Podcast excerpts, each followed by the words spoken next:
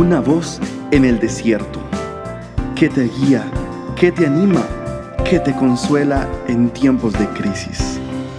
Su dulce voz te da aliento de vida.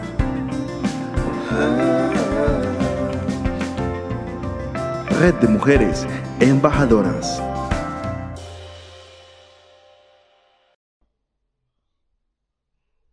Bendiciones, queridas embajadoras, con ustedes su pastora y amiga Victoria Jurado. Continuamos con la historia de Elizabeth. Vamos a conocer algo sobre su vida familiar y los milagros que ocurrieron en ella. Relatan las escrituras que pasaron algunos tiempos y Elizabeth pudo, pudo concebir un bebé.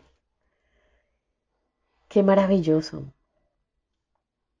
Qué maravilloso que la oración tuya sea contestada, respondida, escuchada por el Salvador. Después de aquellos días, dice la palabra, concibió Elizabeth, la esposa de Zacarías, y se recluyó en su casa por cinco meses. Era una mujer de edad avanzada y pudo concebir. El primer milagro se le apareció un ángel a Zacarías y le dijo, Tu oración ha sido oída, y tu mujer Elizabeth te dará a luz un hijo, y ese niño será grande delante de Dios. Imagínate que eso ocurriera en esta época, visitación angelical, llegar a nuestras casas y nos visitara un ángel y nos dijera, la oración que has hecho ha sido respondida por tu Dios. No te preocupes, Dios ya contestó. Segundo milagro. Zacarías cuestionó esas buenas noticias del ángel y por tanto el ángel le dijo, enmudecerás, guardarás silencio hasta el nacimiento de tu hijo. ¿Por qué ocurrió esto? Porque el ángel del Señor no quería que él, por su duda o su incredulidad, echara a perder ese milagro tan grande.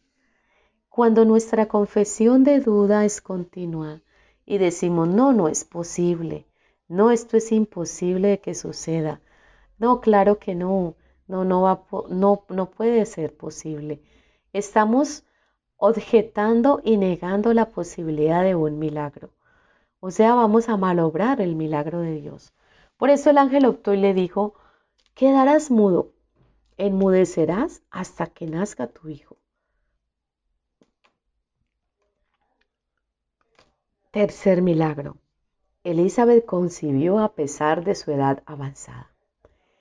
Mira el proceder de Elizabeth. ¿Cómo respondió ella ante este milagro? ¿Alardeó? ¿Se sintió feliz? ¿Lo publicó a los cuatro vientos? No. ¿Sabes, querida embajadora, qué hizo ella? Lo guardó en silencio, estuvo en su casa y se guardó durante cinco meses. Es evidente que ella estaba feliz. Un bebé venía en camino, pero ella debía ser prudente por su edad avanzada, por su estado de salud, porque su esposo estaba conmocionado y no podía hablar, porque estaban ocurriendo milagros en su casa. Este bebé sería el precursor del Mesías, porque el ángel del Señor lo había anunciado, que sería grande allí Dijo, este bebé será grande delante de Dios y delante de los hombres.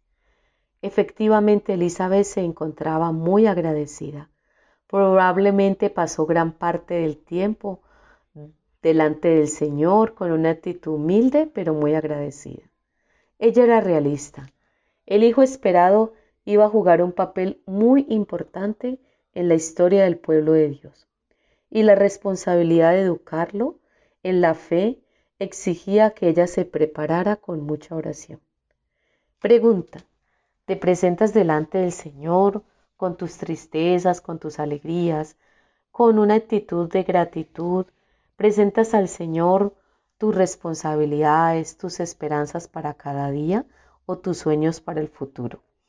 En momentos devocionales es muy importante que tú enriquezcas tu vida familiar, que enriquezcas tus relaciones en tu hogar, No hay nada más poderoso. Que Dios nos llene con su amor, con su esperanza, que Dios nos llene con su paz y que su fuerza nos sostenga. Que cuando pasemos más y más tiempos con el Señor, su bendición reposa en nosotros. Que a todos los que viven contigo y las personas con las que te relacionas también sean muy bendecidas. Bendiciones a todos. Nos vemos en otra oportunidad. Ubícanos en nuestra website embajadoras.org y en nuestras redes sociales, Facebook e Instagram. Bendiciones.